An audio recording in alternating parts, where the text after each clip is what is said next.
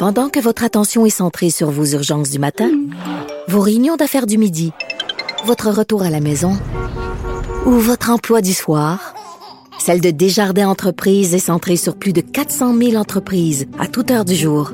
Grâce à notre connaissance des secteurs d'activité et à notre accompagnement spécialisé, nous aidons les entrepreneurs à relever chaque défi pour qu'ils puissent rester centrés sur ce qui compte, le développement de leur entreprise. D1. Déclarez-vous solennellement de dire la vérité, toute la vérité et juste la vérité. Avocat à la barre. Avec François-David Bernier.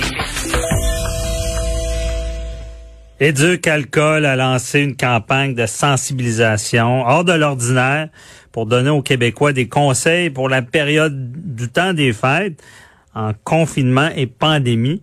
On se rappelle que euh, Opération Nez Rouge euh, a, annoncé qu'il suspendait les raccompagnements.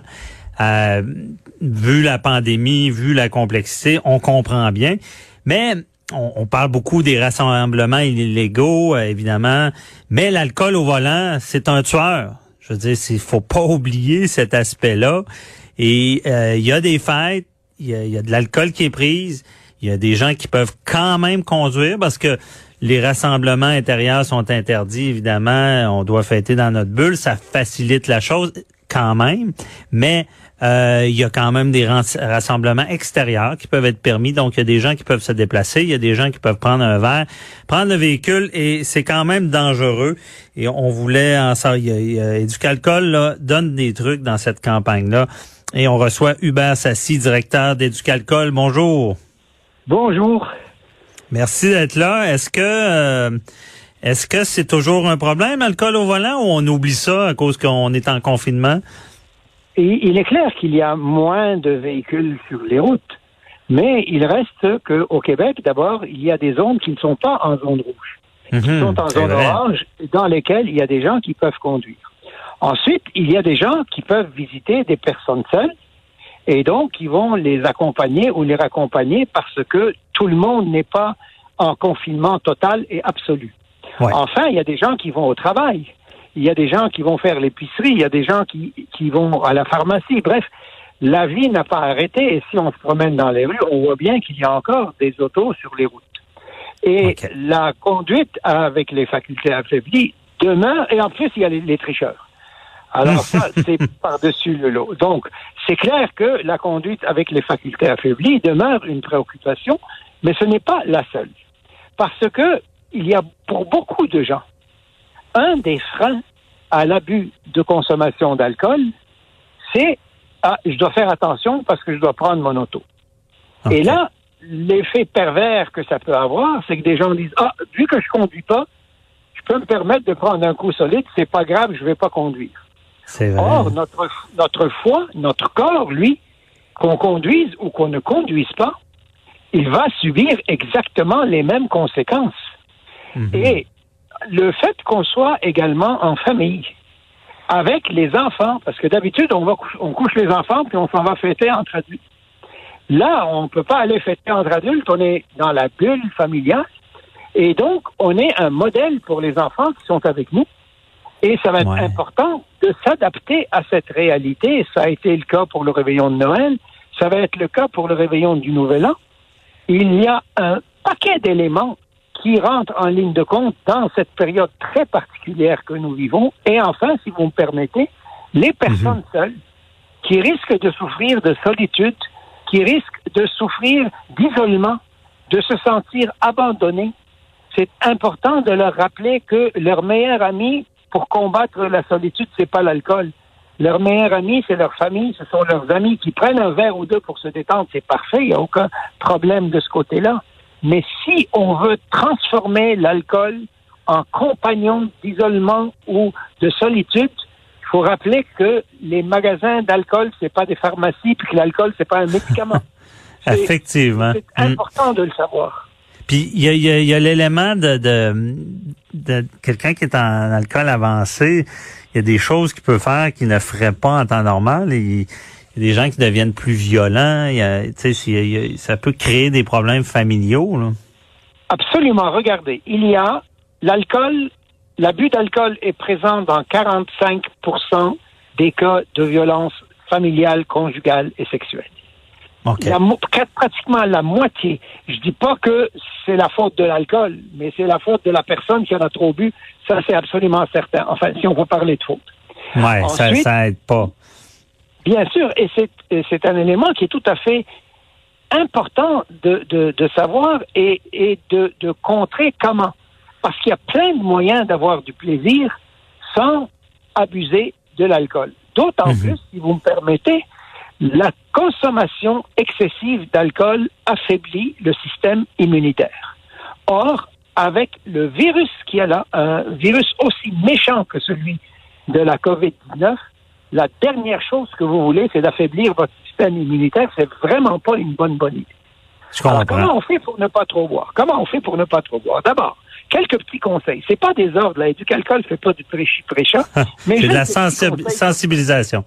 Alors, première chose, ne jamais boire sur un estomac vide. Mhm. Commencez par faire un petit fond de nourriture. Ça peut être des chips, des pretzels, des brocolis, l'entrée du repas, ce que vous voulez, mais ne, ne buvez pas sur un estomac vide parce que la nourriture que vous allez mettre dans votre estomac va ralentir l'ingestion de l'alcool et à ce moment-là, l'alcool va pénétrer plus lentement dans votre sang et vous allez en profiter davantage sans en avoir les effets rapidement. Deuxième conseil. intéressant. alternons un verre d'alcool, un verre d'eau, ou un verre d'alcool, un verre de boisson sans alcool. Et du Calcol a créé un site qui s'appelle alternalcool.com sur Mhm. lequel il y a 120 recettes de cocktails sans alcool absolument délicieux. Ah ouais, on peut en 120. faire pour les enfants. On peut en faire pour les enfants. Et ensuite, c'est très, très bon pour soi parce qu'ils ont un très, très bon goût. Il faut pas en abuser non plus trop parce qu'il y a du sucre là-dedans, puis trop de sucre, c'est pas bon non plus. Troisième Puis euh, ce conseil-là est bon pour le lendemain aussi, parce qu'on a moins le... Absolument, vous m'enlevez les mots de la bouche parce que l'alcool, même si c'est un liquide, c'est un liquide qui déshydrate. Ça a l'air fou à dire, là, mais Mhm. c'est un liquide qui a pour effet de déshydrater. Et quand on est déshydraté, ça donne le lendemain de veille le mal, du, le mal de bloc du lendemain matin, qui, lui, on en a pour quelques heures avant que ça passe. Alors, quand on alterne un verre d'alcool avec un verre de boisson sans alcool, à ce moment-là, on se réhydrate au fur et à mesure, on profite davantage de sa soirée, et le lendemain, on se sent toujours en forme. Ouais. L'autre chose, buvez lentement. Je vous assure, votre verre ne va pas s'enfuir là. Prenez votre temps, il va pas s'échapper, il va pas s'en aller, il va rester là. Alors, on prend son temps, on placote, on mange, on fait une bouchée, on boit, on prend une gorgée et ainsi de suite. On prend le temps de savourer et de déguster parce que l'alcool peut avoir du goût et un goût agréable si on a su choisir des choses qui nous plaisent. Mais quand on a trop bu, on goûte plus rien. Et donc, on perd le plaisir de l'alcool et on tombe dans l'effet, qui est l'effet de buzz, le- l'espèce de sensation euphorique, Mhm. qui, ma foi, est pas vraiment agréable. Ouais, c'est vrai. C'est bon conseil. Alors, nous, on a, on, on essaye de, de, de, de, par une campagne assez poussée, de dire, de donner tous ces conseils-là aux gens. D'ailleurs, vous savez, euh, ça a été, on a deux ministres, euh, la, la vice-première ministre, Mme Geneviève Bigot, qui est ministre de la Sécurité publique, et le ministre des Transports, M. Bonardel, qui tous les deux nous ont donné de l'argent, une partie de financement de cette campagne. Ils l'ont trouvé tellement bonne, puis on dit l'idée est tellement bonne qu'à même notre enveloppe discrétionnaire, chacun des deux nous ont donné une petite somme qui nous a permis, au lieu d'arrêter la campagne euh, entre Noël et le jour de l'an, on va pouvoir la faire du, 30, du 20 décembre au 31 janvier sans arrêt. Puis je vous avoue que pour Éducalcool, c'est vraiment une belle reconnaissance que deux ministres à qui, honnêtement, euh, on, on les a pas suppliés ni rien du tout, de leur initiative ont choisi de nous aider dans ça. On en est vraiment très contents puis très reconnaissants aussi. Ben oui, c'est c'est pour une bonne cause euh, parce que sur votre site il y a, toutes sortes de conseils euh, qui sont très très euh, intéressants et pratiques. Là. Euh, comme j'en vois un, l'alcool c'est comme le sexe, non c'est non. Tu sais, c'est quelqu'un Oui, ben- qui si on offre un vent, la personne dit non, essayez pas de le convaincre non plus. C'est un Ben oui, choix qui lui appartient. Absolument. Vous savez comment c'est. Hein? Moi, il m'arrive, nous, on dit aux gens, là, il faut pas boire tous les jours. Donc, qu'il y ait au moins une, mais idéalement deux jours par semaine où on ne boit pas d'alcool. Parfait. OK. Alors, des fois, quand quelqu'un ne veut pas boire d'alcool, la première question qu'il voit, ben pourquoi? Es-tu malade? Qu'est-ce qui se passe? Pourquoi quelqu'un qui veut pas boire d'alcool un soir, il faut absolument qu'il soit malade ou qu'il aille mal ou qu'il se passe quelque chose chez lui? Et Ouais. moi, pour rigoler, parce que des fois, je dis, ben, juste, j'ai pas envie, c'est tout. Aujourd'hui, ça me tente pas. Ou bien, aujourd'hui, c'est une journée sans alcool pour moi, puis je, je bois pas aujourd'hui, point final. Puis il m'arrive même des fois de choisir le samedi pour pas boire, juste pour avoir la capacité de me dire, eh ben, Hubert, t'es capable de résister, t'es pas, à- t'es pas sujet, t'es pas soumis à l'alcool, c'est pas lui le boss, c'est toi. C'est vrai, c'est pas une dépendance. Ouais, et Mhm. quand quelqu'un m'écœure un peu trop, il dit pourquoi tu veux pas boire? Je fais bon parce que je suis enceinte. Malheureusement, je peux pas boire. Fait que là, il voit bien, la personne qui veut insister voit bien que ça n'a pas de bon sens de poser cette question-là. Vous savez, quand Ouais. quelqu'un accepte de boire, là, on lui demande pas pourquoi il veut boire. Pourquoi Non. les gens qui veulent pas boire, il faut leur demander, ils doivent se justifier, puis il faut leur demander absolument pourquoi. Il n'y a pas de pourquoi, juste ça me tente pas, point final. Ben ouais, ça, ça, j'avoue que c'est une mauvaise habitude. Euh, Faut pré- quand ben là on n'a pas d'invité en ce moment, mais je veux dire, faut prévoir d'autres sortes de, de comme vous le dites, il y a beaucoup de cocktails sans alcool qui goûtent bon. Euh, un autre élément là qu'il faut parler parce que euh, il y a la campagne, mais il y a aussi euh, toute le- le- la situation pandémique qui j'avais en entrevue le docteur Belliveau plus tôt qui disait bon, il va y avoir des, des, des conséquences que les gens ont tendance vu l'incertitude euh, à boire plus.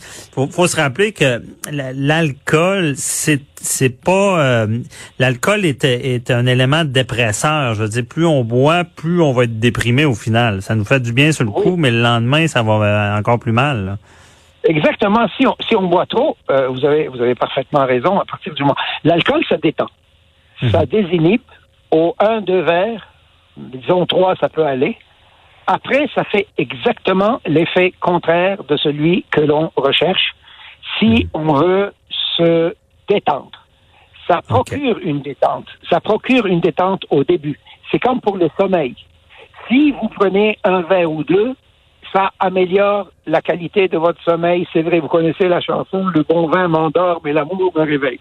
Par contre, si vous buvez trop, c'est vrai que ça va vous assommer et vous allez dormir comme une souche une heure et demie de temps. Au bout d'une heure et demie, ça va faire exactement l'effet contraire. Et là, vous allez passer une nuit tout à fait épouvantable parce que vous allez vous être déshydraté, vous allez cogner, euh, la tête va cogner par en dedans, ça va, ça va être extrêmement désagréable. Donc, c'est vrai que l'alcool permet de s'endormir quand on en boit trop, mais une heure et demie de temps, c'est tout, le premier cycle du sommeil. Passer le premier cycle du sommeil, c'est terminé, vous allez passer une nuit absolument infecte. Ouais. D'où, effectivement, moi, je pense souvent à, à votre slogan qui est tellement populaire, la modération, bien meilleur goût. Euh, c'est, c'est que c'est ça. C'est dès qu'on on va dans l'abus, le lendemain, on, on se sent pas bien. On va payer Euh, pour. On va payer pour. C'est clair. C'est Écoutez, ça. vous avez parlé des gens qui ont augmenté leur consommation d'alcool. Nous, on les a les données. Hein. On fait des sondages à tous les mois pour savoir où est-ce qu'on en est rendu. Vous savez, les Québécois, en règle générale, dans leur grande majorité, ils se comportent de manière extrêmement raisonnable et responsable. Vous avez les Mhm. deux tiers des Québécois n'ont pas bronché dans leur consommation d'alcool. Ils boivent ni plus ni moins qu'avant. 13 C'est bon. ils boivent moins depuis le début de la pandémie et 18% boivent plus. Maintenant, boire moins ou boire plus, ça ne dit pas tout. Pourquoi? Parce que si moi, je bois trois verres par semaine, et quand bien même je double ma consommation à six verres par semaine, j'ai augmenté ma consommation, mais je suis tout à fait dans les limites recommandées. Par contre, si je bois 35 verres, même si je diminue à 25, ça reste quand même pas mal trop. Et donc, il ne suffit pas de demander si oui ou non on a augmenté ou diminué, mais il faut savoir est-ce qu'on respecte plus ou moins les limites de consommation recommandées? Et dans le cas qui nous préoccupe, nous avons malheureusement une consommatrice sur cinq et un consommateur sur quatre qui ont au moins une fois au cours du dernier mois dépassé les limites recommandées. C'est vrai que dans le temps des fêtes, là, Ouais. c'est limité à deux verres pour les femmes et trois pour les hommes, c'est un petit peu difficile. C'est pour ça qu'on dit de temps en temps, vous pouvez aller au-delà. là. Mais faites C'est attention. ça. Mais quand c'est toujours, euh, mais Très intéressant. Toujours l'équilibre, hein, c'est ça qui ressort.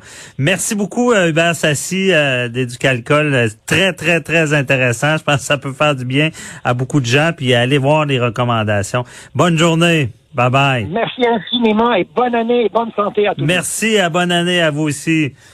Euh, restez là parce que il y a le travail avec les enfants qui s'en vient. C'est pas facile. Si vous voulez des trucs, écoutez l'entrevue avec Patrice Ouellette qui, euh, qui m'avait donné là sur un expert en haute performance et productivité. Il vous donne des trucs comment travailler avec les enfants. À tout de suite.